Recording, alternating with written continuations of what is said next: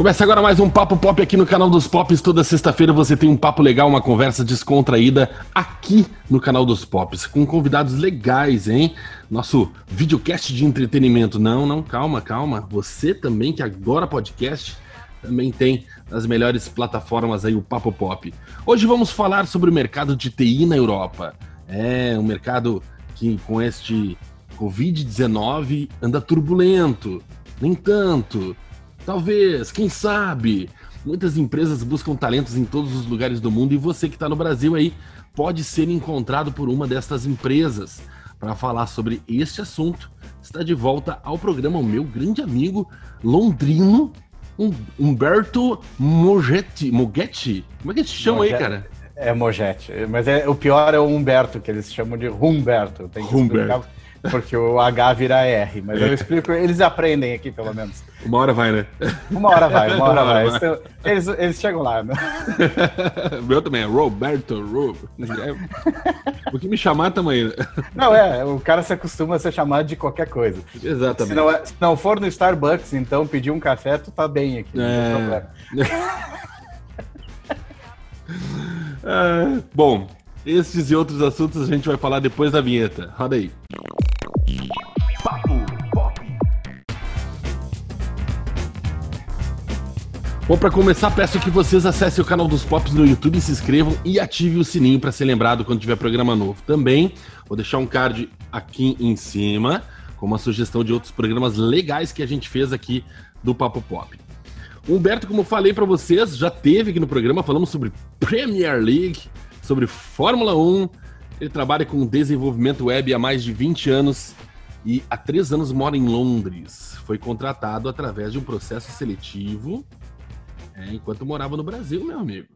É, e você que está assistindo esse programa vai ficar sabendo agora como aconteceu tudo isso. Mas, mas para começar, Humberto, vamos falar sobre o mercado atual de TI na Europa com esse Covid-19. O que, que tu tem de informações aí de Londres?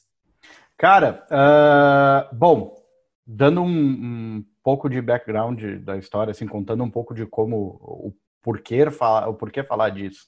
Uh, eu sou product designer, eu trabalho com design para um aplicativo uh, existente aqui, que é fundado por três caras, sendo um deles ex-fundador de Instagram, de Facebook, Opa. de YouTube. Uh, ele foi o que criou o escritório do YouTube aqui no, no, no Reino Unido. Uh, então, tipo, uh, é uma plataforma de vídeo que no momento ela ainda não está disponível no Brasil, chamada Uptime. antes disso, trabalhei algum tempo na British Gas, que seria um equivalente à Petrobras no Brasil, mas que lida mais com energia entregue na tua casa. British Gas, ah, tu escuta sim. gás, tu pensa gás GLP, botijão de gás, Uh, não é bem isso, porque o gás aqui é distribuído pelo, pelo encanamento, mas da mesma maneira eles distribuem energia.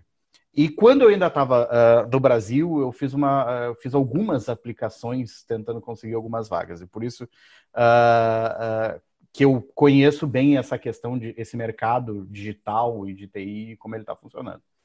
Bom, atualizando a questão atual, não tem como negar que o mercado mudou.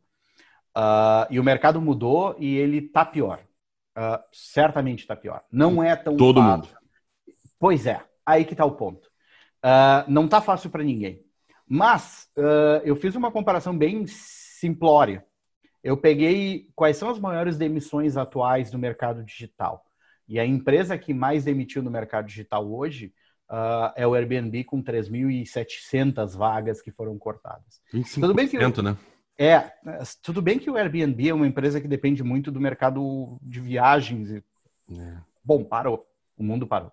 É. Uh, mas, de qualquer maneira, é uma empresa digital. Eles continuam produzindo, e tu vê, uma, um corte de 10% quase do seu, uh, do, do, do, seu time. Não é o pior dos cenários ainda. Claro, a gente teve aí a Oracle aí na Irlanda, 1.300 pessoas. Uh, tu tem Monzo e Revolut, que são dois bancos que são bancos digitais simples e exclusivamente. Tu vai pensar, porra, como é que banco vai fechar? Ah, uhum. como é que banco está perdendo dinheiro? Todo mundo Não precisa como, de né? banco. Eles perderam por volta de 8% dos seus times, estão demitindo 8% dos seus times. Uh, se tu pegar a Europa inteira, foram quase 400 mil empregos cortados. Não estou falando em digital, tá? Estou uhum. falando só geral. Geral. Mas vamos fazer uma análise bem simples. Pior dos cenários, Airbnb, 3.700 pessoas. Se tu pegar a British Petroleum, que é a BP, que aí sim seria a Petrobras exatamente, uhum. só produz petróleo, a BP demitiu 10 mil pessoas. A British Gas, uh, que eu trabalhei aqui, foi por volta de 8 mil pessoas. A British Airways, 12 mil pessoas. A Renault, na França, 15 mil pessoas. É, Daí tu tira. Uh, o mercado digital ele foi afetado? Foi. Mas, sinceramente, não da mesma maneira que todas as outras empresas que existem foram afetadas.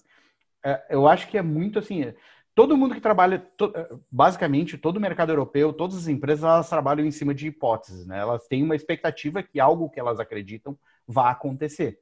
Ah, eu, enquanto meu aplicativo, eu acredito que pessoas precisam consumir aquele tipo de conteúdo que a gente oferece. Uhum. É a hipótese que a gente tem. Sim. Uh, eu acho que as hipóteses vão ser testadas mais e mais agora. Ninguém mais tem certeza de nada. O mercado vai mudar bastante. Mas, de qualquer maneira, o mercado digital ainda existe. Uh, ainda se recebe oferta de vaga, eu ainda continuo recebendo pedido. Essa semana vieram dois, que era uma coisa que tinha desacelerado um pouco mais nos últimos dois meses, mas mesmo não estando aberto no LinkedIn, que é uma das funções do LinkedIn que tu diz que tu não está a fim de receber vaga, Sim. mesmo assim tu ainda recebe. É. Então é um sinal de reaquecimento do mercado. Não, eu diria que o digital, quem está nessa área de TI, de digital, de produto, uh, querendo ou não, é o menos afetado. É afetado? É, mas é o menos afetado. É, e se a gente for parar para pensar, tem mais. Eh, vamos fazer o inverso da situação, né? A Amazon, com o Jeff Bezos, trilhardário, né? Durante o Covid-19, o Jeff Bezos virou trilhardário. A Amazon. Que, é, tu vê que né? o mercado. Cara, uh, inclusive acordos de como os testes uh, de Covid-19 vão ser distribuídos no Reino Unido foram feitos acordos com a Amazon. E a Amazon, se tu pensa, uh, brincando, brincando, a gente pensa assim, ah, a Amazon só entrega, a Amazon é um uhum. e-commerce. A Amazon é servidores, a Amazon é tecnologia. Eu tive uma reunião na sexta-feira que só em tecnologias da Amazon que foram abordadas, uh, tinham coisas sobre AI, de inteligência artificial, para entender o que está escrito num texto e capturar os melhores momentos daquele texto. Tinha de tirar o que a pessoa está falando e transformar em melhores momentos. Tinha, eram milhões de coisas de, de plataformas da Amazon Isso. que eu não fazia a mínima ideia. Mínima ideia, né? Tem uma, tem uma plataforma deles chamada AWS, né? Que é a, o braço de tecnologia da Amazon, e é inacreditável. Eles compraram um monte de startup. Ontem, a, a, compraram mais uma ontem, que é uma startup de uns carrinhos elétricos. Uhum que andam, são autônomos e entregam a, a encomenda na casa do, do cliente sozinho. É, e não é, não é só isso, sabe? É, aí que está a questão das hipóteses, né? A gente tem que testar. Hoje, eu acho que isso que é muito diferente hoje. Tu não pode te estabilizar com uma ideia, tu tem que continuar procurando variações daquela ideia e coisas parecidas com é. isso para encontrar um resultado. Né? É verdade. Bom, a gente podia fazer um programa só da Amazon, cara, porque tem tanta informação. A Amazon. Eu, eu fico voltando, né? Esse é o problema. E tem outra, né? A gente dizia que o Google, ia, o Google ia conquistar o mundo. Cara, tá ali, ó, com a é, Amazon é, agora, né? Mas vamos falar então é, dos meios para quem tá no Brasil. Tô no Brasil, quero trabalhar contigo aí na Europa, né? Quero ir para Londres trabalhar com o Berto. Como é que eu começo? Por onde? O que eu faço primeiro? Cara, uh, assim, digamos, uh, eu posso dar duas, dois pontos de vista. Um, uh, primeiro, não, não, não querendo criar nenhuma expectativa em nenhuma pessoa dizer que eu sei absolutamente todos os caminhos. Sim, é. Não, fora disso. Papo, fora disso. Aprofundar, vá para vá internet. É, confira as informações onde você precisa confirmar num Sim. site de um, de, um, de um, governo, de alguma Sim. coisa assim. Mas eu vou, eu posso, eu posso dar o meu, a minha experiência por onde é que a coisa começou, uh, como a coisa aconteceu e, e, algumas experiências de algumas pessoas que eu inclusive ajudei quando, quando eles estavam migrando uh, do Brasil para cá. Uh, o meu caso, eu comecei a aplicar ainda no Brasil. Ah, uh, eu, um dia baixou a ideia de que a gente precisava se mudar. que a gente precisava sair do Brasil há três anos e meio atrás, quatro anos atrás.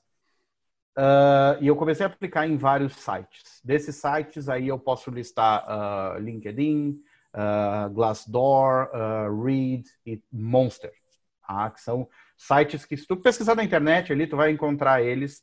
A gente pode até, depois te passo os links, se puder colocar na descrição para ajudar quem quiser pesquisar. Claro. pesquisei muitas dessas vagas.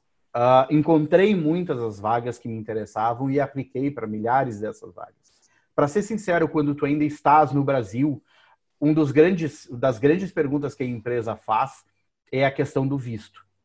Se tu já tens o visto, a coisa é muito mais fácil. Então eu colocaria que tem três situações. Um, tu tens um passaporte europeu.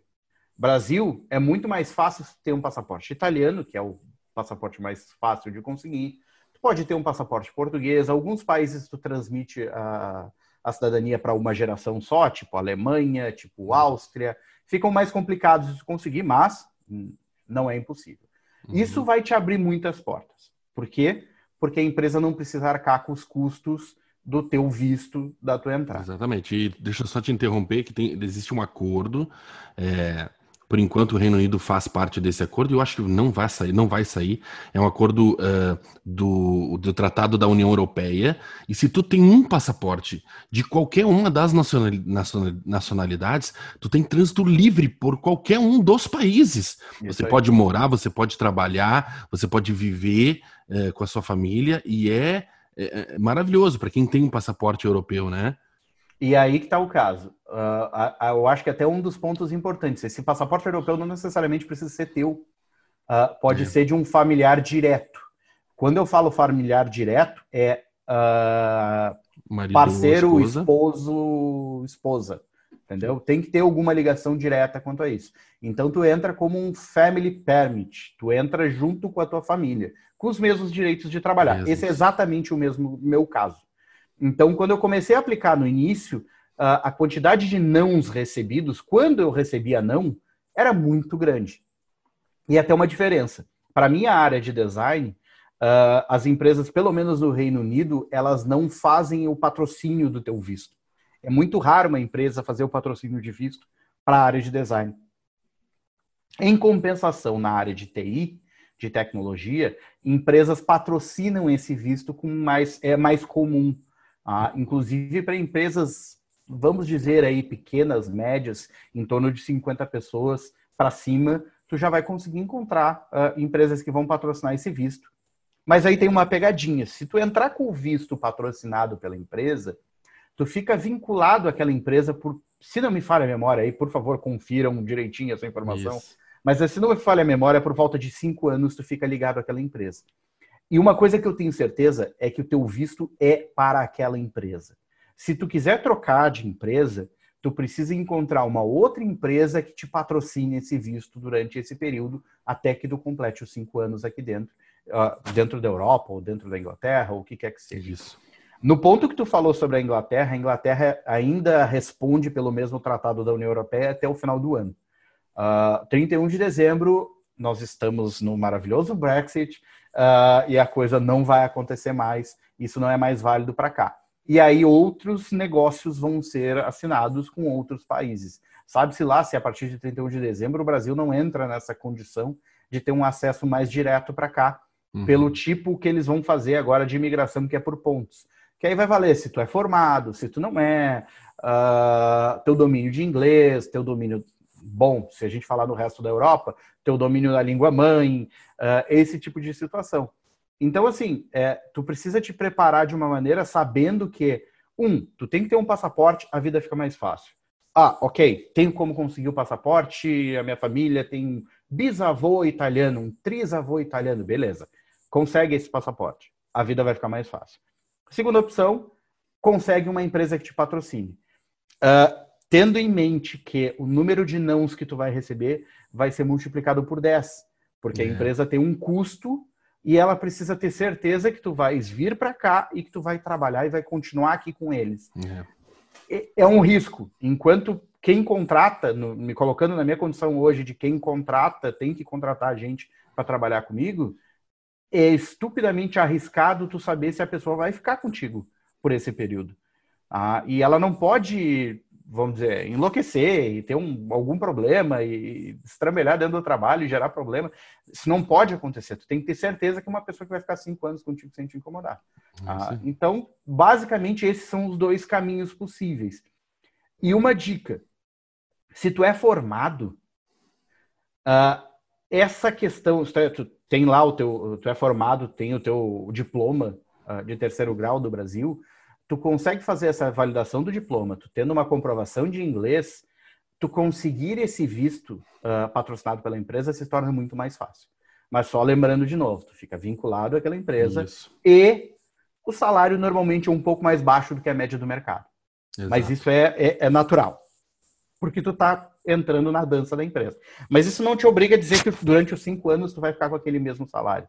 Tu vai poder ter as suas reavaliações e por ano a ano poder crescer um pouquinho. Mas, em média, o valor que eles vão te pagar está um pouco abaixo da média do mercado, porque eles sabem que tu está uh, ganhando o visto em troca disso aí. É isso aí. Falando de salário, agora tu, tu deu o gancho para os salários, né? É, vai ganhar um salário bom, é, eu costumo dizer que na Europa não existe salário ruim, porque na Europa não existe. Ah, quanto é que é o mínimo na Europa? Cara, o mínimo é um mínimo referência, né? É, na verdade, eles não, eles, eles não têm. Eles têm um mínimo, que é um mínimo para orista, né? Isso aí. Uh, mas, as, mas as empresas. Uh, meu Deus, fugiu o termo, vê se tu lembra. As empresas pagam um mínimo, tipo um mínimo comercial do Brasil, que é um que eles chamam, chamam de um mínimo que a família precisa para viver. Isso. É, até assim, um dos pontos, é, o mercado de TI naturalmente vai pagar mais alto que o mínimo. É, bem mais. Ah, bem mais. Ah, aqui no Reino Unido, se não me falha a memória, é em torno de 16, 18 mil libras por ano. Tá, lembrando, não, não, não adianta fazer o cálculo e multiplicar em reais, tu vai gastar. não, não faça uh, isso. é, outra coisa, uh, impostos, incidem impostos sobre isso. É. Então não dá para ter ilusão que ah, 18 mil é a salvação da minha vida. Não, 18 mil é um salário mínimo, tu vai viver, tu vai viver em condições, tu vai ter um lugar para morar, mas não é uhum. um salário que vai te sobrar, não tem nada disso. Não, não, não, não dá para criar essas ilusões. Mas o mercado de TI uh, ele já é muito mais, ele parte, uh, se tu pegar alguns trabalhos de, bom, uh, suporte técnico, eles vão pagar em torno aí de 20, 25 mil, até chega a 30 mil, dependendo da empresa. Uhum. Eu não vou dizer que eu sei todos os salários do mundo, pelo contrário, Uh, mas o jeito, o melhor jeito que eu tenho de descobrir qual, quais são as margens de salário é pesquisar no site que é o mesmo que tem as vagas, chamado Glassdoor. Glassdoor. Tu entra lá Todo mundo Glassdoor, usa. Tu coloca, tu coloca o tipo de vaga que tu está pesquisando uhum. e tu uhum. vai ver qual é o, o, o espaço Isso. que esse valor vai trabalhar. Uh, dentro desse espaço, tu tens ali um grau de confiança que eles colocam. Eu não levo muito aquele grau de confiança como muita certeza, porque o mercado se movimenta muito rápido, ele, ele muda muito rápido. Uh, essa semana mesmo eu tive que pesquisar uma vaga uh, ah, para ter uma ideia de salário para fazer uma oferta para um, uma pessoa. Uh, e eu cheguei à conclusão que eu estava, ou eu estou desatualizado, ou a pessoa está desatualizada. Um dos dois estava fora da, do, do, do, negócio. Uh, mas isso acontece porque o Glassdoor não tem essa sensibilidade de saber o quanto o mercado está mudando. Ele depende de pessoas irem lá e colocarem os seus salários. Mas dá para ter uma ideia através dele. Outra opção é ir no LinkedIn, que é o site mais comum para empregos e que pela minha experiência, é o que dá mais resultado. Uh, testei Glassdoor quando eu estava no Brasil, testei Reed, testei Monster, uh, testei mais alguns de design, nenhum deles me retornou grandes coisas na época. Uh, só o LinkedIn foi o mais, o de melhores resultados sempre, assim, disparado. O LinkedIn também, se tu pesquisar a vaga, algumas te mostram o, o valor. E outra opção é pegar aqueles 30 dias free do LinkedIn, e fazer a pesquisa, e aí tu tem uma ideia de valores que as, que as pessoas estão pagando para aquelas vagas. Uh, então, é, é, cara, é, não, eu não, eu tenho certeza que a pessoa vai receber melhor do que ela está recebendo no Brasil se converter. O que, por uhum. favor, não faça. É um não erro. Não faça isso, é um erro. É, não é erro. Mas, assim, uh, os salários não são ruins. Não são ruins mesmo. E o mercado de tecnologia é um dos que paga melhor hoje em dia aqui. É. Uh, bom, o Brasil paga bem médico, né? Um médico ganha 60, 66 mil, 70 mil aqui. Uh, Para mercado de tecnologia, 60 mil é um emprego de senior, que já seria aí um cara que tem uns bons anos de experiência e já consegue tratar, trabalhar com uma coisa estável na minha área de design. Uh, se tu subir um pouquinho mais, se tu transformar, aqui eles têm o, o permanent, que seria o cara que trabalha como se fosse uma CLT brasileira, ah, é um contrato, de, pelo nome dele tu vai pensar que é vitalício, mas não é. Uh, tu pode demitir aquela pessoa, mas tu precisa de um processo para demitir aquela pessoa. Uh, leva um tempo para isso acontecer. Então, consequentemente, por causa daquela estabilidade, porque a empresa assume todos os custos de impostos e tudo mais pelo funcionário, tu ganha um pouco menos. Então, esses 60 mil seria como permanent. Tu tem outra opção de ser contractor, que aí tu tem uma empresa e essa e a partir disso tu é responsável, responsável pelos teus custos, pelos teus impostos. Pessoal, o contractor é quase MEI no Brasil, tá? É MEI. É, é isso aí. Mas assim, um pouco pior, porque aqui o imposto pega. É. E quando pega. tu menos espera, o imposto aparece de novo. E aí tu é. acha que tu pagou tudo e ele vem de novo. E aqui, pagar imposto, tu paga até pelo ar que tu respira. Mas tu é. tem de volta também em outras coisas. Né? É verdade. A gente retorna esse imposto é. com serviços, né? As é. coisas funcionam na Europa, gente. Essa é a realidade. Uh, deixa eu te perguntar uma coisa, Humberto. A questão cultural agora. Uh, qual é a cultura?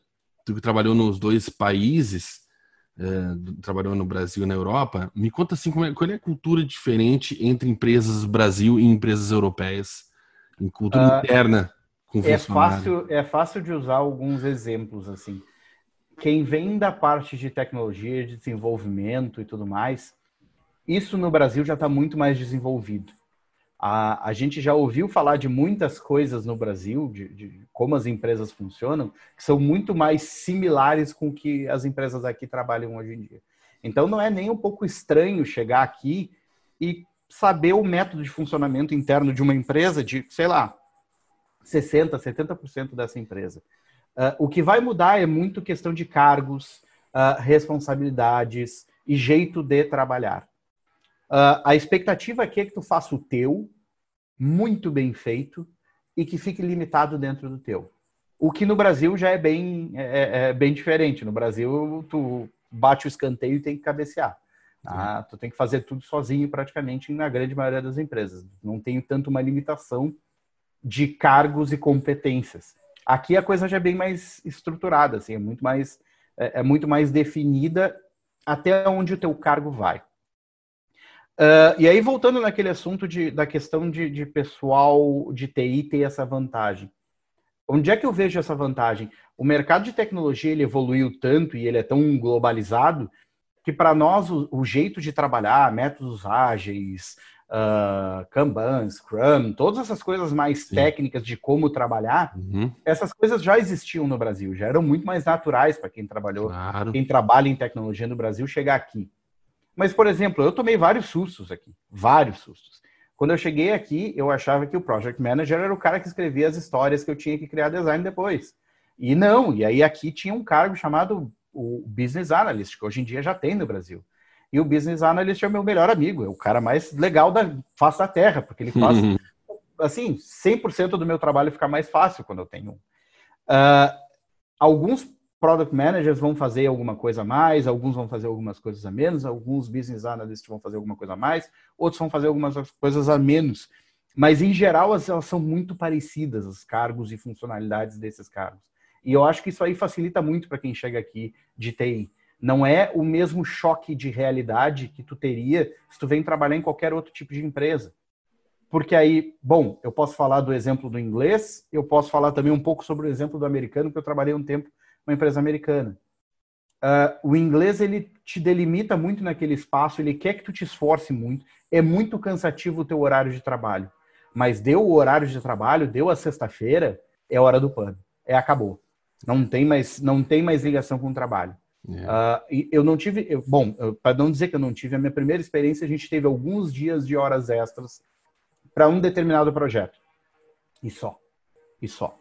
Nunca mais isso aconteceu. Não existe aquela cobrança. É tipo, é um querer que o funcionário tenha uma melhor qualidade de vida também. Uh, é um cuidado muito maior com a pessoa do que a gente tinha em relação ao que eu tinha no Brasil.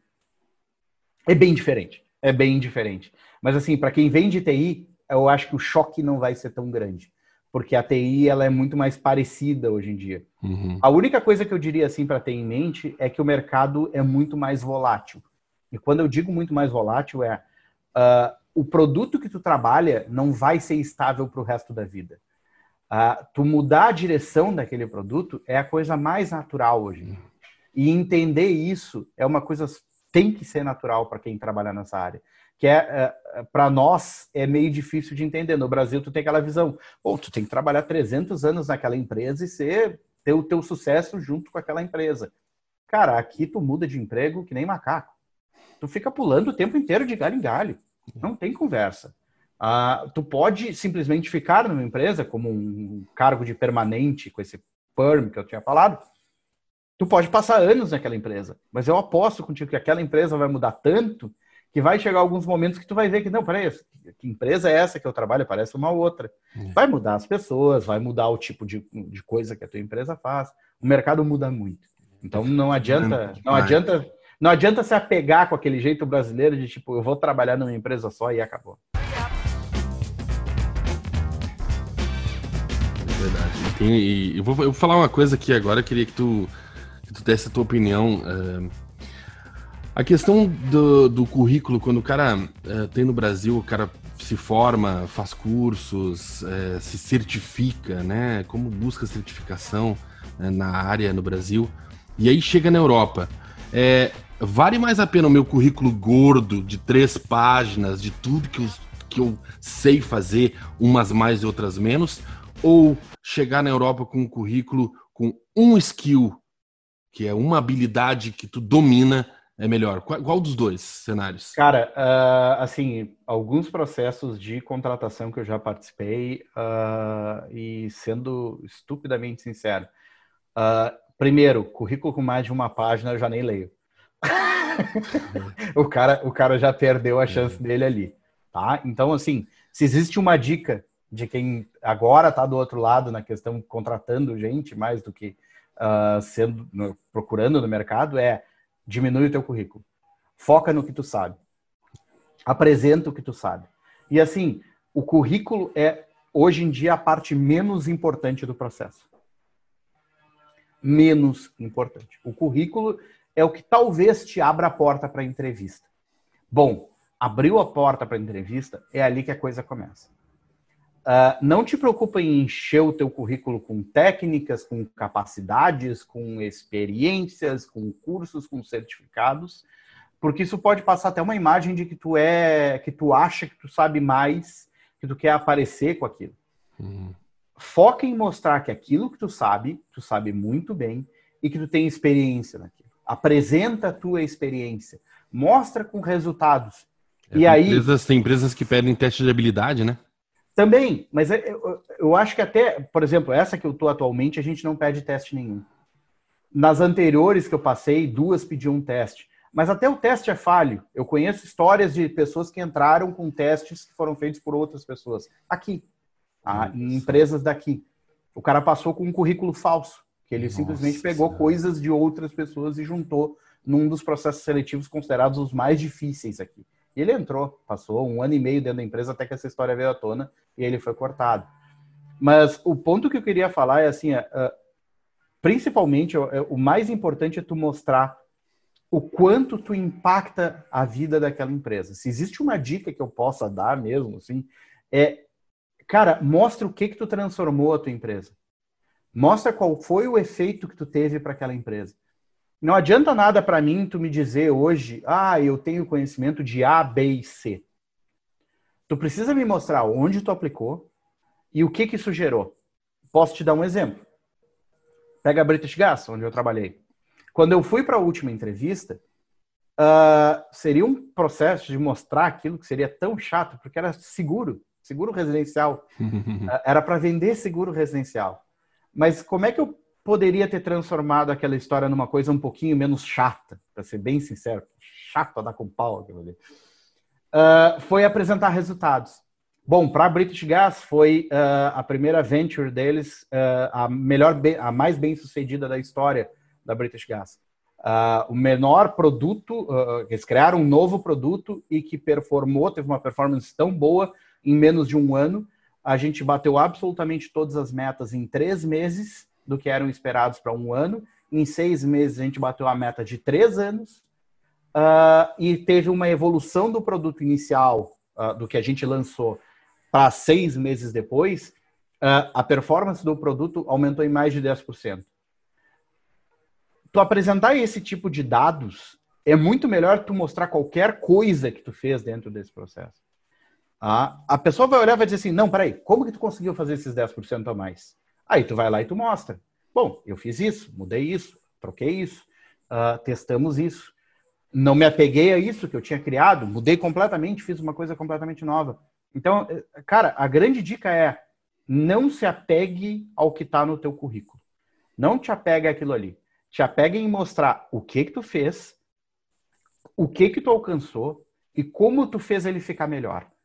Que legal. O como tu fez ficar melhor é a melhor coisa que tu pode mostrar, porque aí mostra que tu não tem apego àquele, àquela tua ideia inicial, que tu viu que aquilo ali ainda não era perfeito e que tu continuava iterando, que tu continuava fazendo versões dele e que essas versões deles foram testadas, às vezes vão dar água nos burros, não vai acontecer nada e às vezes vão apresentar resultados bons. E inclusive mostrar que bom, testei isso e deu errado, é uma das melhores coisas que tem, porque eu, a pessoa do outro lado vai ver, não, peraí, ele não assume que a ideia dele é a melhor do mundo. Então, hum. cara, não, não se apegue a currículo, né?